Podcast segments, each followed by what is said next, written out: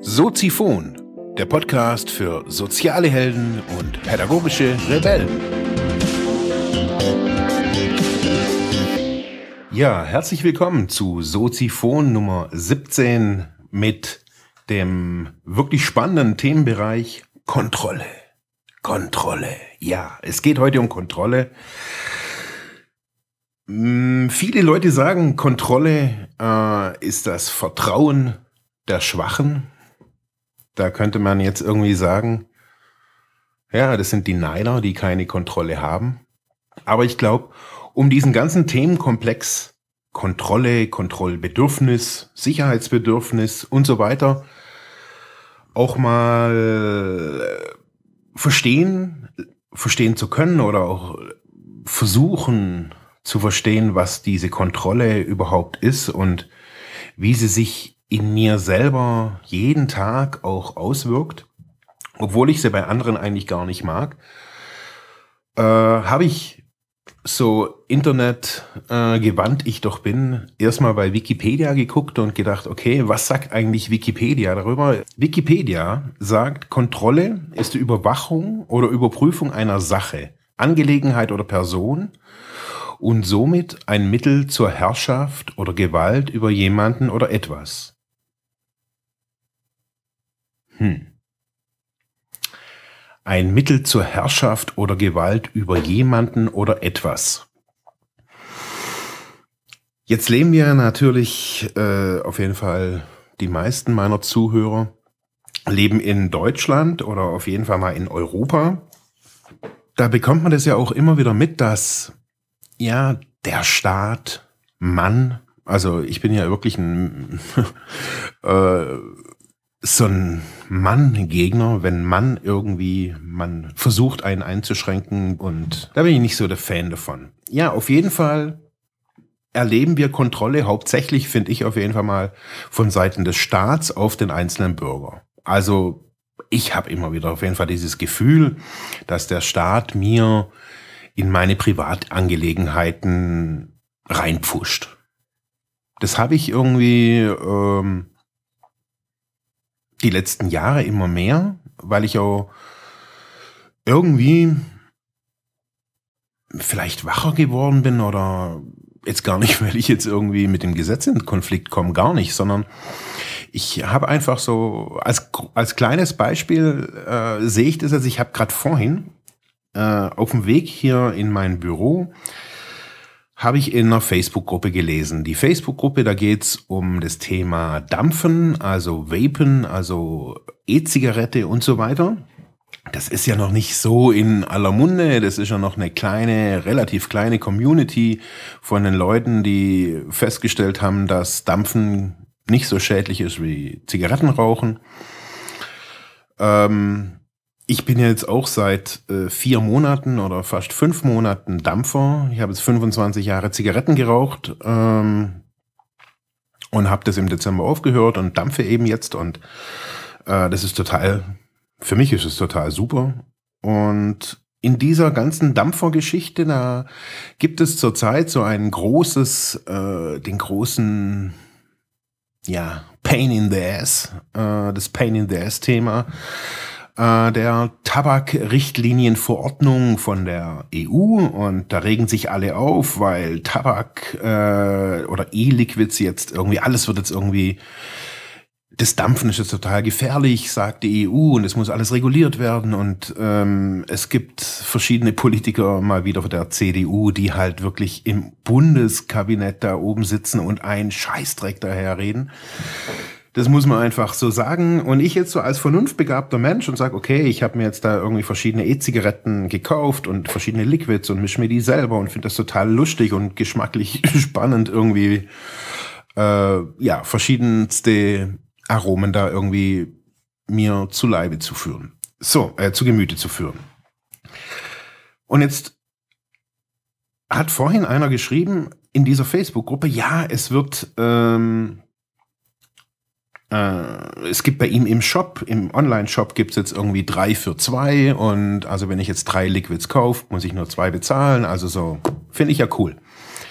Auf jeden Fall, ich dann gleich irgendwie von mir zu Hause im Bus saß ich gerade eben, das dauert immer so sieben Minuten, gleich zack, geguckt, was ist denn das, was gibt's denn da? Oh ja, sieht gut aus, hört sich lecker an. Zehn Milliliter? Hm. Normalerweise kaufe ich immer so 30 Milliliter, weil, ja, ich weiß auch nicht so, das ist wie wenn ich jetzt noch nie ein Bier getrunken habe und mir dann ein 0,33er Bier kauf oder noch weniger irgendwie keine Ahnung, so ein kleines Hütchen voll oder so ein Espresso-Glas voll, irgendwie äh, Espresso-Becher voll hol, da habe ich so den Geschmack von dem, von dem Ding einfach noch nicht so wirklich durch. So, und da meine, die Tanks oder die, die, ja, die Füllbehälter quasi der E-Zigarette bei mir schon drei bis fünf Milliliter haben, äh, ja, ist es dann irgendwie ziemlich äh, nicht so spaßig. Auf jeden Fall habe ich den dann angeschrieben und sage, wie, was, zehn Milliliter nur und das ist ja ein bisschen schmal.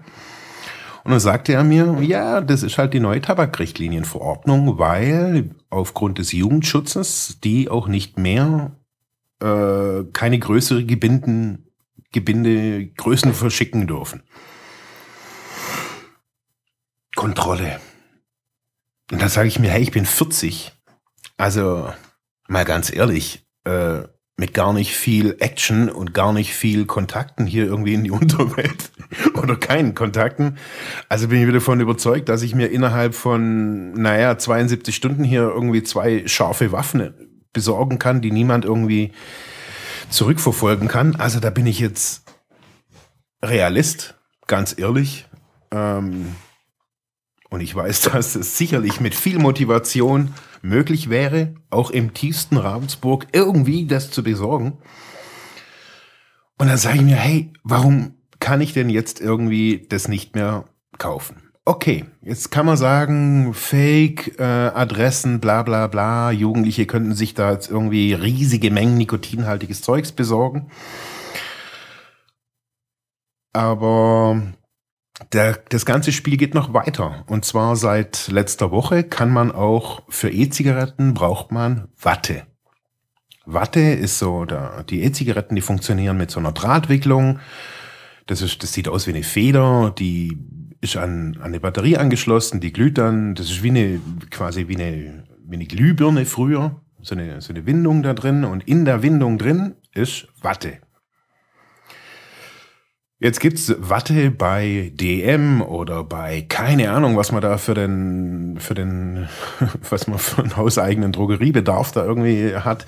Manche nehmen da auch irgendwie Flachs, Hanf, Silikat und so weiter. Auf jeden Fall kann man jetzt ohne Altersüberprüfung bei Amazon auch keine Wattepads mehr besorgen, äh, kaufen, die auf die E-Zigaretten so ein bisschen zugeschnitten sind.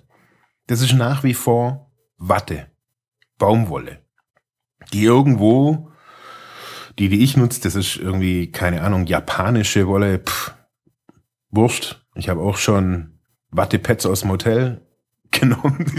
Das ist ja nur, das wird ja nicht verbrannt oder verdammt, das ist ja nur ein Trägermedium, wo einfach das Liquid durchfließt. Diese Watte kriegt man jetzt bei Amazon auch nicht mehr ohne Alterssichtprüfung. Das heißt, der DHL-Fahrer, mittlerweile wirklich, das ist so ein Knecht geworden, muss man ja auch schon sagen.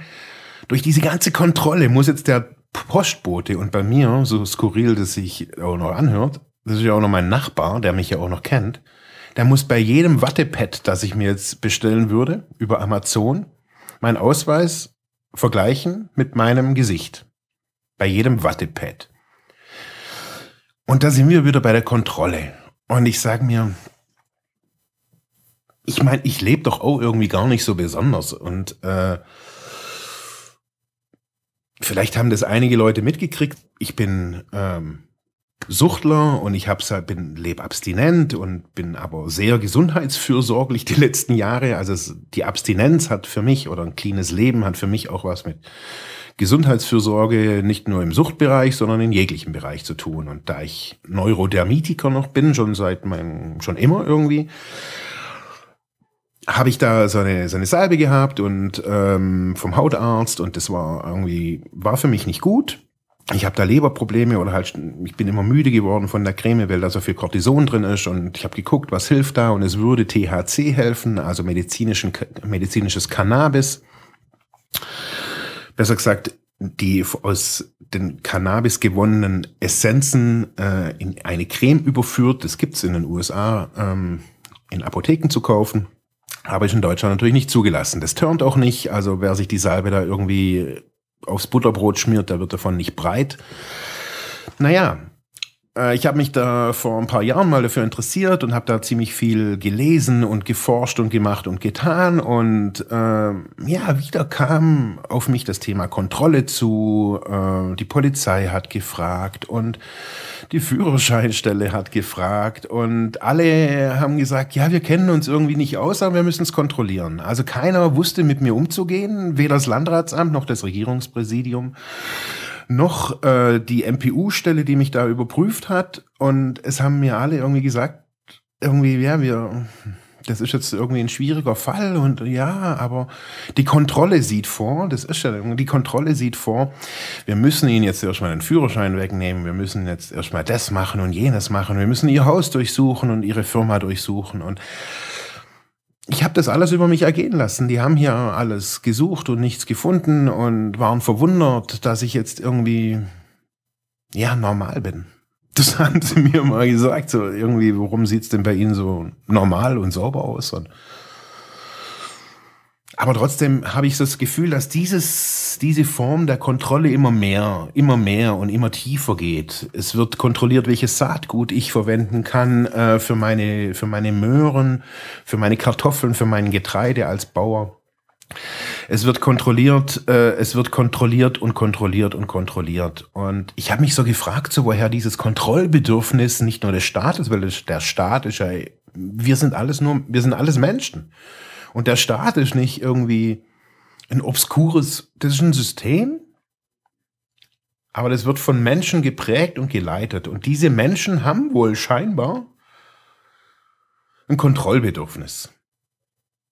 Irgendwie haben die Menschen ein Kontrollbedürfnis, die Politik machen oder Gesetze erlassen oder Lobbyverbände vertreten, wie auch immer ob das jetzt die Dampferszene ist, die, die Kifferszene oder die Cannabis-Szene, es ist, das hat mich jetzt mal tangiert ein bisschen, aber alles wird kontrolliert. Alles wird bürokratisiert und ver, verkompliziert und ja, und immer wieder, zum Beispiel hatte ich neulich, hatte ich ein, ein tolles, ein tolles Erlebnis und zwar, war ich bei einem Geburtstag und es ging darum, dass äh, die Freundin eben unzufrieden ist in ihrem, in ihrem Job und ähm, als Verkäuferin, ein kleiner Laden. Und ich habe gesagt, hey, kauft ihr doch irgendwie so einen Bestand von diesen Sachen, die ihr da irgendwie verkauft. Kauft den doch selber, ganz privat oder was weiß ich wie, und macht dann so eine Art Tupperabend da draußen und testet es und lasst die Leute testen so dass du überleben kannst, dass du dein kleines Business hast. Nur mit dem. Und daraus wird sich vielleicht noch was Neues ergeben und, und, und, und, und. Und ich hatte wirklich ungelogen eine Stunde lang eine Diskussion, warum das alles, warum das alles schwierig ist. Natürlich steht da wieder ein Sicherheitsbedürfnis hinten dran. Ich möchte natürlich regelmäßig Geld und, und, und, und, und. Aber da habe ich mir dann irgendwie später, ich bin dann irgendwie später heimgefahren und gedacht, hey, jetzt, also eigentlich habe ich ja gerade irgendwie echt eine geile Geschäft, also wir haben das ein bisschen ausdiskutiert, äh, so eineinhalb, zwei Stunden äh, und irgendwie alle Beteiligten waren irgendwie echt voll heiß und geil und yeah und das ist ja eine super Idee und macht es doch und bla bla bla. Und es war immer nur Widerstand, Widerstand, Widerstand. Und ja, weil unterm Strichen bei einem persönlich ganz oft so dieses Sicherheitsbedürfnis ganz wichtig ist. Man mag regelmäßig Geld haben, man mag alles kaufen können, man mag alles zu jeder Zeit kaufen können und ähm, ja, Regelmäßigkeit, Sicherheit, das mag man alles haben. Aber dies bedingt manchmal auch Kontrolle und Regulation oder Regulierung. Und wenn ich jetzt mal so von einem, von diesem Sicherheits, von diesem Kontroll- und Sicherheitsbedürfnis mal so ein, so ein bisschen weggehe, weg von der Vapor-Szene, weg vom E-Zigaretten und zum, zum Dampfen und so meine, meine alltägliche Arbeit, die ich hier, hier auch habe und hm, ob das jetzt Klienten sind oder nennen wir das einfach mal, wenn ich mit Menschen einfach auch rede, merke ich, dass, ja, dass Leute das, diesen Zustand erlernt haben. Der Psychologe Martin Seligmann, ist ein amerikanischer Psychologe, hat diesen Begriff erlernte Hilflosigkeit genannt. Und ich glaube so, dass wenn wir schon von klein auf lernen, dass alles kontrolliert und alles reguliert ist, und auf der anderen Seite, und das muss ich jetzt, da muss ich jetzt einfach mal kurz irgendwie die Kehrtwende hier vollziehen, auf der anderen Seite uns aber permanent nicht nur erzählt wird, sondern auch so ein bisschen durch die Medien auch transportiert wird, dass wir eigentlich in so einem total freien Leben doch jetzt leben. Wir können reisen, wohin wir wollen. Wir leben, sagen wir, gehen wir mal davon aus, wir sind Deutsche. Ich glaube, es gibt kein Land oder kein, keine Gesellschaft, die, oder ich kenne jetzt keins, das in mehr Länder reisen kann.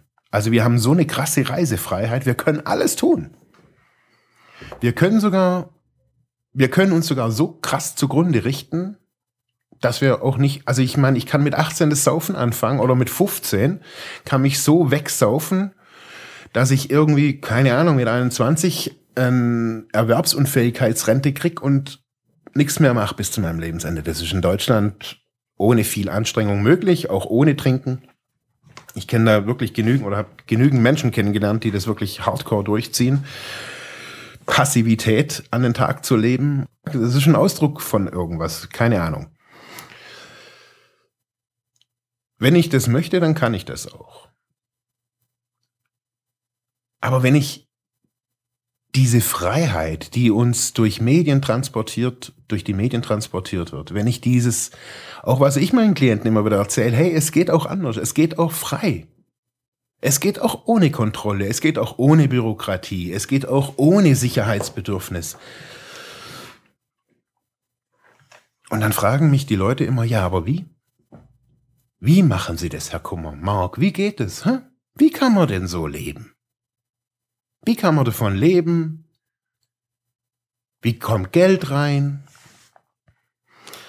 Und ich würde mich jetzt nicht irgendwie als, regel, als regelmäßigen Kirchengänger bezeichnen so und sagen, ja, Gott richtet's oder irgendwas. Nein. Aber ich glaube, ich habe Vertrauen gefasst. Und ich würde Ihnen jetzt gern oder euch gerne sagen, so, ja, ich habe zu Gott gefunden oder irgendwas. Nein, das habe ich nicht.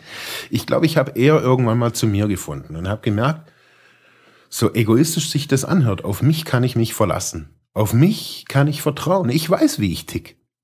Das ist total geil. Wenn ich weiß, wie ich tick und wenn ich weiß, was ich kann, wenn ich weiß, wo ich bin, wenn ich, wenn ich weiß, wer ich bin. Und ich bin schon so oft in meinem Leben so gegen die Wand gelaufen.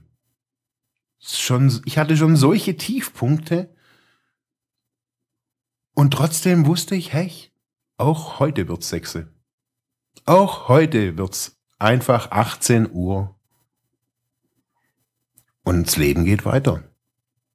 Ich brauche keine Kontrolle. Ich brauche das gar nicht. Meine Partnerin, die ist manchmal auch irgendwie, glaube ich, so ein bisschen, ja, nicht fassungslos, aber so, ja, wir leben einfach so eine glückliche Beziehung. Also anders kann man es irgendwie echt nicht sagen. So, weil ich glaube, wir, weil wir einfach irgendwie keine wirkliche Kontrolle da auch irgendwie brauchen. Also, ich find's geil, wenn, wenn ich sie nicht kontrollieren muss. Weil ich sie gar nicht kontrollieren will, weil ich ihr, ja, vertraue. Ist auch so ein bisschen so Kalenderspruch-like, so, ja, vertraut euch und bla bla bla. Aber wie tue ich denn das? Wie tue ich das, wenn ich erlernt habe, dass ich hilflos bin, wenn ich erlernt habe, dass die Welt chaotisch ist? Wie mache ich das? Wie macht ihr das? Ich kann euch nur sagen, wie ich das mache.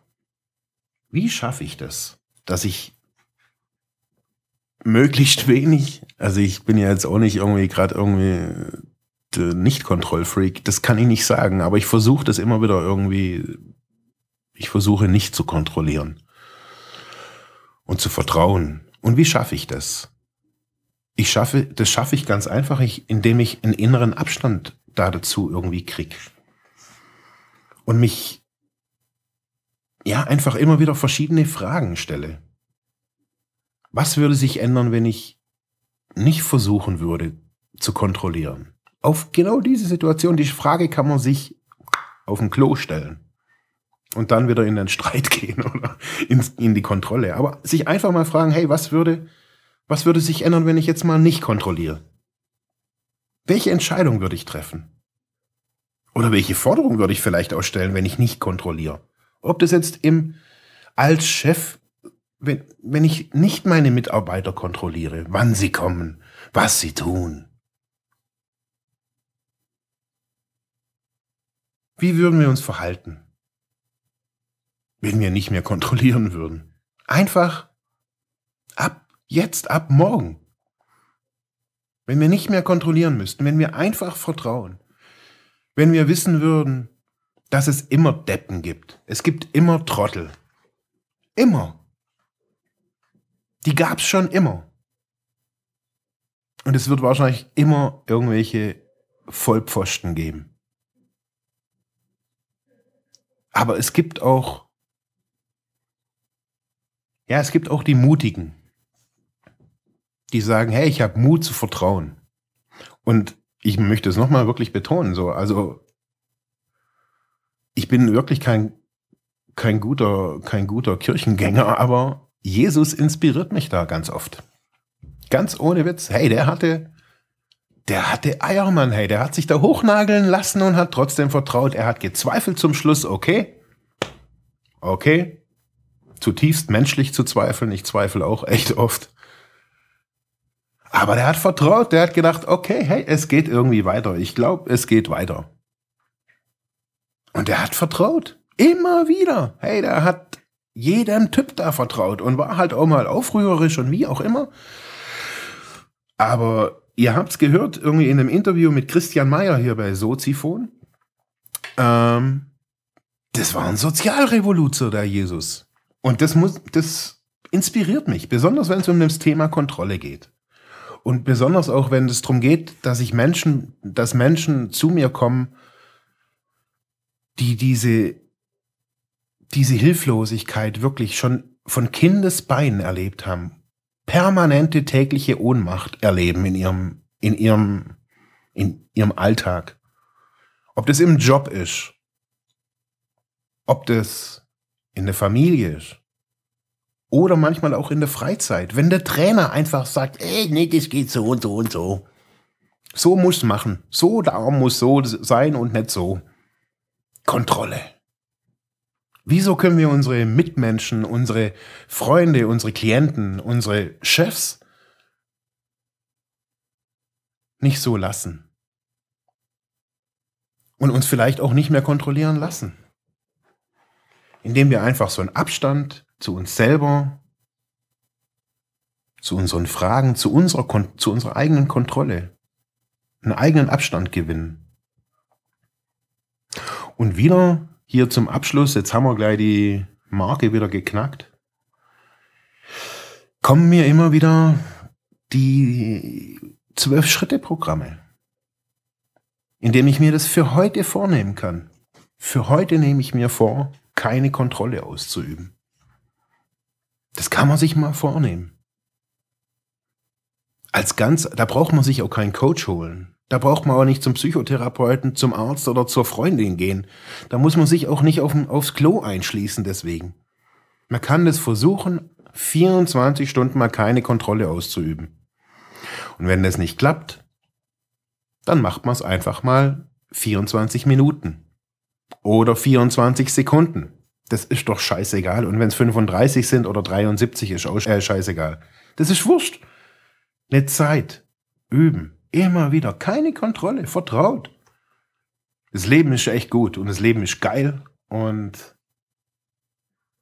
wir sollten unsere Kontrollbedürfnisse ablegen. Das ist mein Appell an die Menschen da draußen, die mir jetzt hier kritisch zuhören. Wir sollten die Kontrolle ablegen und mehr Vertrauen in die Menschen, dass aus den Menschen was erschaffen wird und dass wir niemanden erziehen und formen müssen. Wir sollten die Kontrolle abgeben. Einen schönen Tag euch.